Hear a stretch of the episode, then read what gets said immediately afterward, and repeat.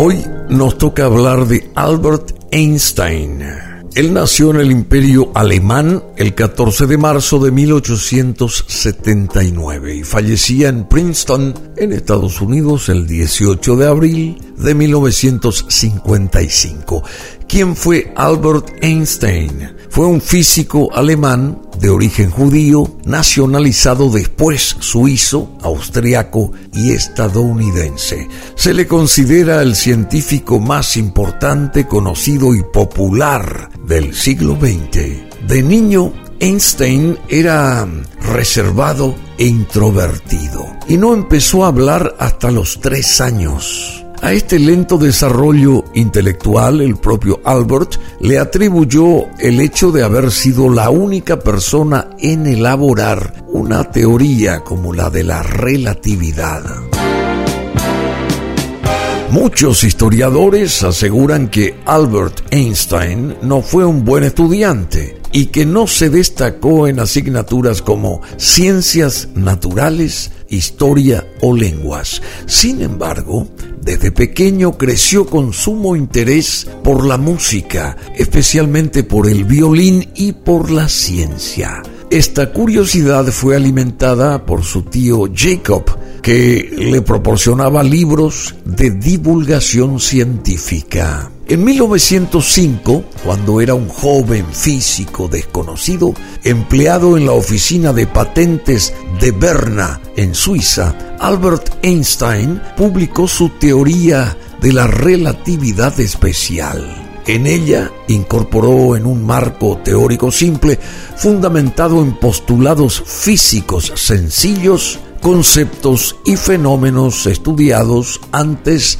por Henry Poincaré y por Hendrix Lorentz. Como una consecuencia lógica de esta teoría, dedujo la ecuación de la física más conocida a nivel popular, la equivalencia masa-energía. Ese año publicó otros trabajos que sentarían algunas de las bases de la física estadística y de la mecánica cuántica.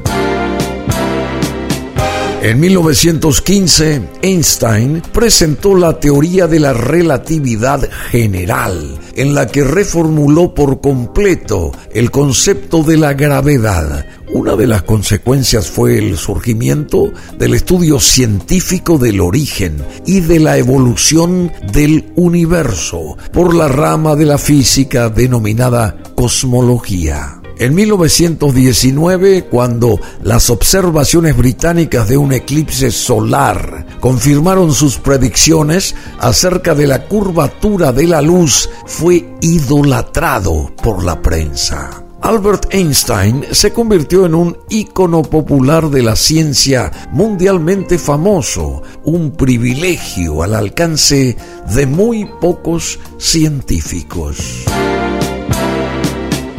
y por sus explicaciones sobre el efecto fotoeléctrico y sus numerosas contribuciones a la física teórica, en 1921 Einstein obtuvo el Premio Nobel de Física, y no por la teoría de la relatividad, pues el científico a quien se encomendó la tarea de evaluarla no la entendió y temieron correr el riesgo de que luego se demostrase todo lo contrario. En esa época era aún considerada un tanto controvertida la teoría de la relatividad.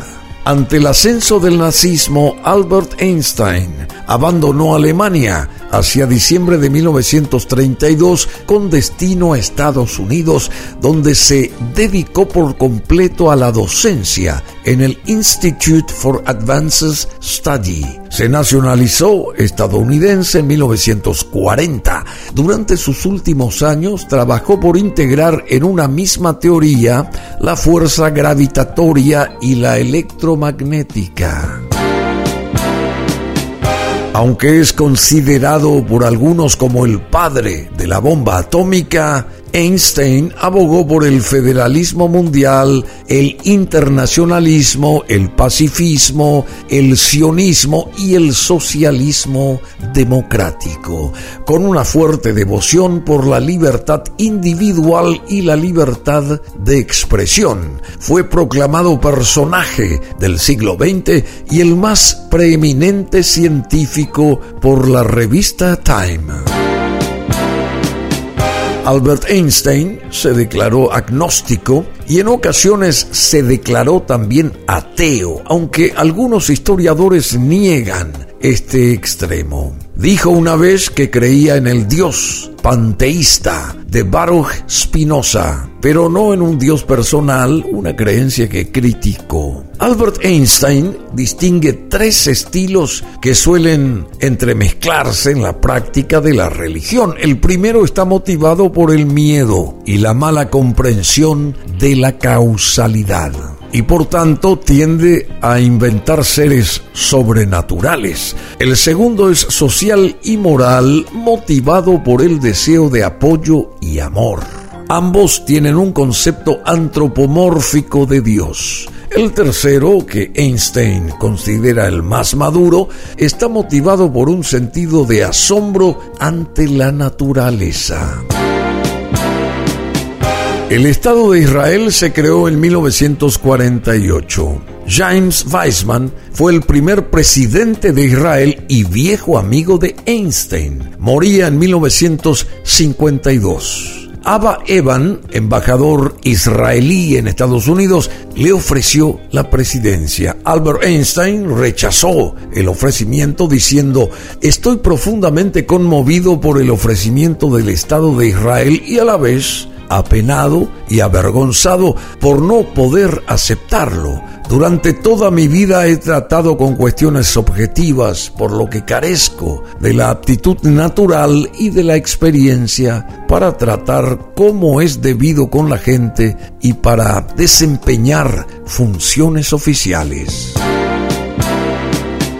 El 16 de abril de 1955, Albert Einstein experimentó una hemorragia interna causada por la ruptura de un aneurisma de la aorta abdominal que anteriormente había sido reforzada quirúrgicamente por el doctor Rudolf Nissen en 1948. Einstein rechazó la cirugía diciendo, quiero irme cuando quiero. Es de mal gusto prolongar artificialmente la vida. He hecho mi parte, es hora de irse. Yo lo haré con elegancia. Murió en el hospital de Princeton a primera hora del 18 de abril de 1955 a la edad de 76 años. En la mesilla quedaba el borrador del discurso por el séptimo aniversario de la independencia de Israel, que jamás llegaría a pronunciar y que empezaba así. Hoy les hablo no como ciudadano estadounidense, ni tampoco como judío, sino como ser humano.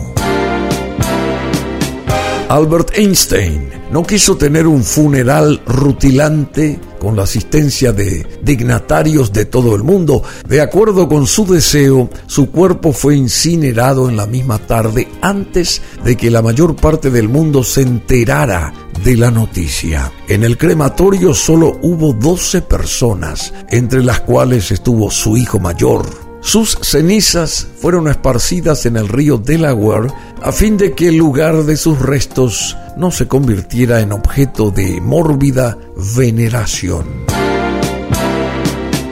Pero hubo una parte de su cuerpo que no se quemó. Durante la autopsia, el patólogo del hospital Thomas Stolz Harvey extrajo el cerebro de Einstein para conservarlo sin el permiso de su familia, con la esperanza de que la neurociencia del futuro fuera capaz de descubrir lo que hizo a Einstein ser tan inteligente. Lo conservó durante varias décadas hasta que finalmente lo devolvió a los laboratorios de Princeton cuando tenía más de 80 años. Pensaba que el cerebro de Albert Einstein le revelaría los secretos de su genialidad y que así se haría famoso.